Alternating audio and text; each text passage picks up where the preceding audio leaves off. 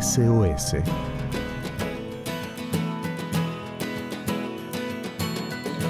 Muy buenas tardes amigos de Radio Nuevo Tiempo Argentina. Es una alegría, como lo decimos siempre, ¿sí? Poder estar juntos esta tarde para compartir este espacio es un espacio de aprendizaje, de reflexiones, que lo llamamos SOS.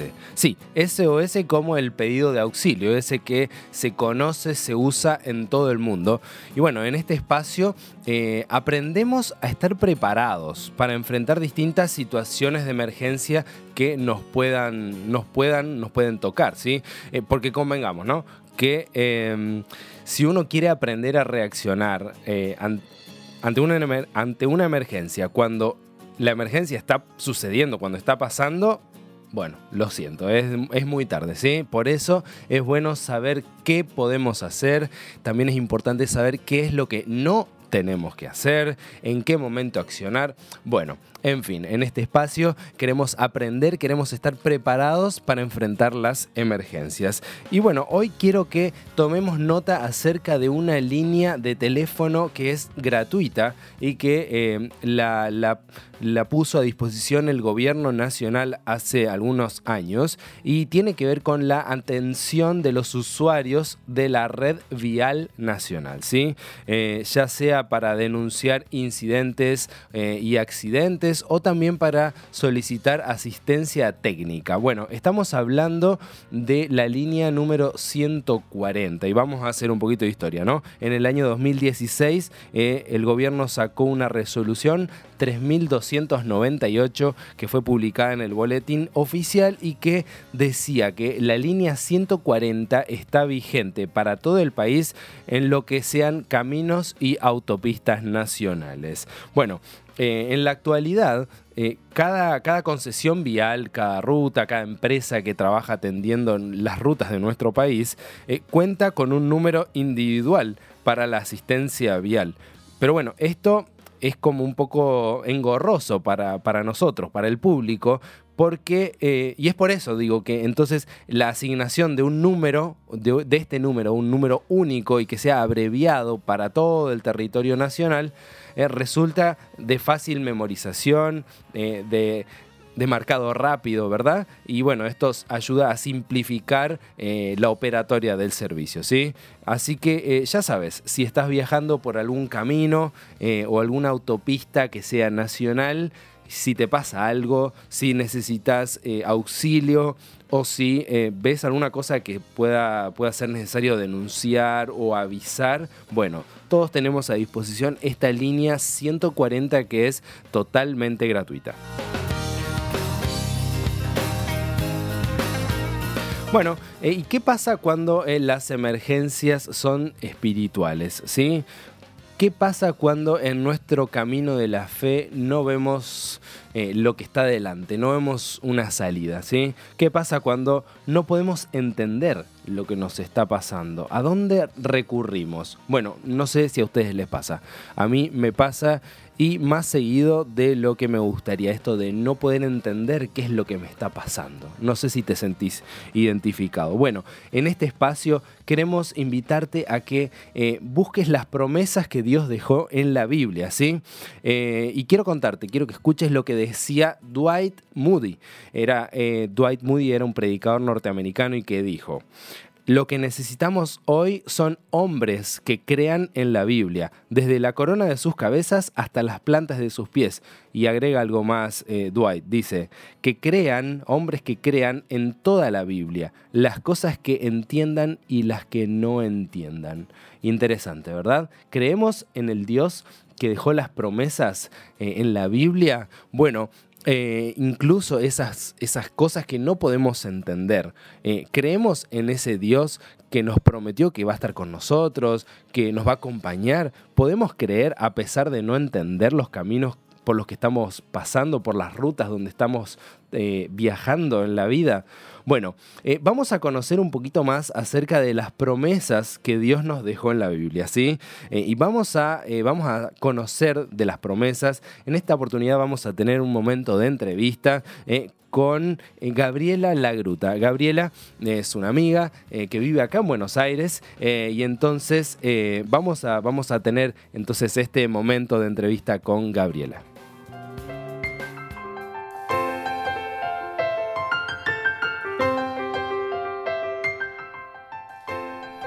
Y como lo decíamos, ahora sí estamos en nuestro momento de entrevista en esta tarde. Estamos contentos porque tenemos eh, la, posibilidad de hablar por teléfono con Gabriela Lagruta. Ella nos está acompañando en esta tarde. Eh, muchas gracias Gaby. Eh, ¿Cómo te va? ¿Nos puedes escuchar bien? Buenas tardes. Hola, sí, buenas tardes. Sí, sí, los escucho bien. Muy bien, gracias a Dios. Este, muy bien. Bueno, qué lindo. Eh, gracias por atendernos, Gaby. Vamos a ir directamente ya al, tema y quería preguntarte, eh, ¿querrías compartir con nosotros alguna, alguna promesa de la Biblia que a vos te haya impactado, que te haya servido en algún momento?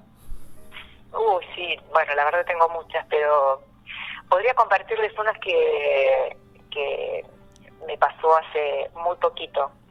eh, nosotros eh, ¿Querés que te diga la promesa? sí, sí, por favor. Eh, bueno, la, promesa se encuentra en Juan 13, 7. Juan 13, 7.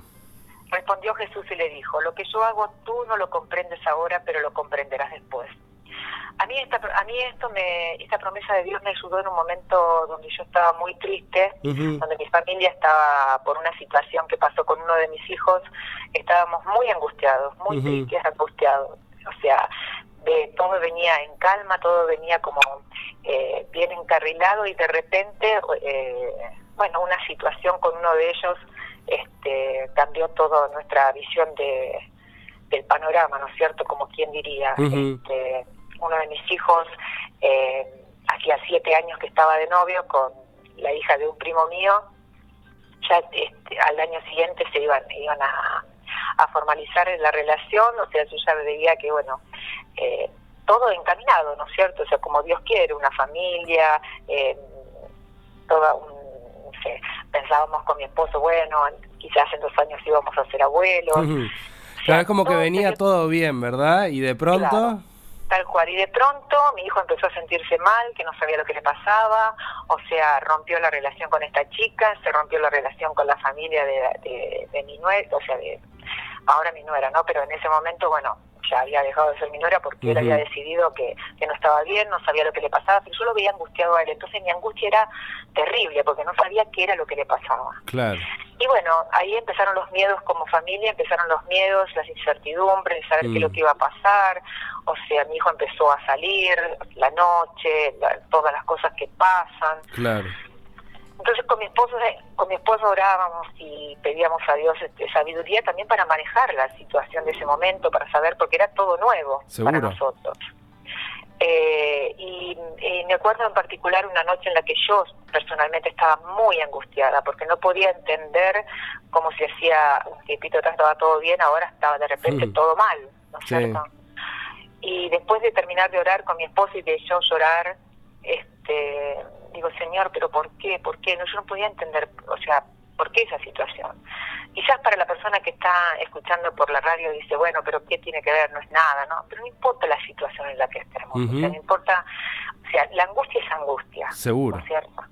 Y yo abro la Biblia porque voy siempre que estoy así, en situaciones así extremas o de preocupación, abro la Biblia, ¿no? Y lo primero que encuentro, sea, el versículo primero que encuentro, dice, lo que yo hago tú no lo comprendes ahora, pero lo entenderás después. O sea, Dios, qué maravilloso nuestro Dios, ¿no? Porque eh, mira que intenté abrir la Biblia un montón de veces más y nunca más volví a abrirla en el mismo mira, Mira, y parecía como que era, era directamente para vos. Eso. Era directamente para mí, Jonas.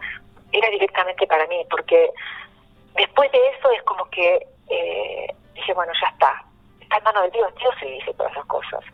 Como yo siempre digo, nosotros no somos cualquiera, somos hijos de Dios. Cuando Dios permite que a sus hijos les pase una situación así, es por alguna razón. Mira. Nosotros no lo entendemos ahora, pero si confiamos en Dios, sabemos que siempre es para Dios. Gaby, la, la, mm, si la historia terminara acá, eh, podríamos igual eh, decir que estabas tranquila. Eh, no sé, ¿podríamos decir que estabas tranquila? Sí, estaba en paz. Ajá. Porque yo sabía que no estaba sola. Dios me había respondido a través de su palabra que todo estaba dirigido por Él. Que yo no lo entendía en ese momento, pero que lo iba a entender después. Y gracias a Dios que la cosa no terminó ahí, porque así es nuestro Dios, ¿no es cierto? bueno, después este mi nuera empezó a acercarse a mí porque quería volver a retomar la relación con, con mi hijo. Mi hijo empezó a hacer terapia con una chica que, una terapeuta, eh, que estuvo muy bien eh, dirigido, obvio, previa oración, siempre, ¿no? La oración de la madre que tiene tanto poder, ¿no es cierto? Mira, qué lindo. Y este y bueno, y con mi nuera empezamos a orar, empezar, yo le mandé, o sea, siempre a leer la Biblia juntas, a orar, empezamos a ponernos en manos de Dios para que Dios dirija toda la situación. Y bueno, y así fue. Hoy ellos están nuevamente juntos, eh, muchísimo más fortalecidos como pareja. Eh, y la verdad que fue una bendición. Hoy yo puedo entender por qué Dios permitió que, pasáramos por esa situación. Claro. Este, para el bien de ellos, ¿no? O sea, porque Dios lo, todas las experiencias que permite que nosotros pasemos siempre es para nuestro bien. Mira, bueno, Gaby, para ir cerrando, em, quería preguntarte, para vos entonces, eh, ¿es recomendable confiar en Dios, en la Biblia, en sus promesas? Tal cual, totalmente. O sea, yo no podría aconsejar otra cosa porque, bueno, lo vivo en mi vida, ¿no es cierto? Eh, si bien a veces uno pasa momentos bueno, Dios dijo, ¿no? Que en el mundo tendríamos aflicción, pero que confiemos. ¿Cómo no vamos a confiar en su palabra? Si Dios siempre ha sido fiel. Qué lindo. Siempre ha sido fiel. Qué lindo. Bueno, Gaby, me quedo con estas palabras. ¿Cómo no confiar en sus promesas? ¿Cómo no confiar en sus palabras? Bueno, Gaby, muchísimas gracias por acompañarnos esta tarde, por dedicar este ratito. Te mando un beso grande. Un beso. Muchas gracias a ustedes. Muchas gracias.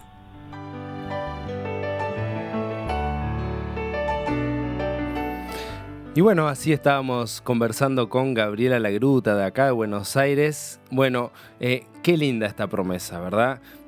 Eh, lo decíamos hace unos minutos, me pasa más de una vez no entender qué es lo que nos está sucediendo, qué hay en nuestro camino, no vemos mucho más allá, mucho más adelante.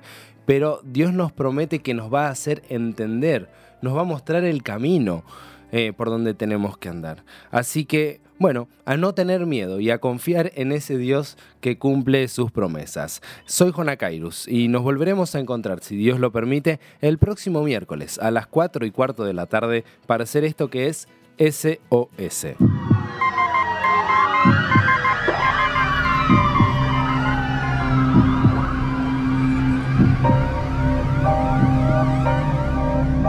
SOS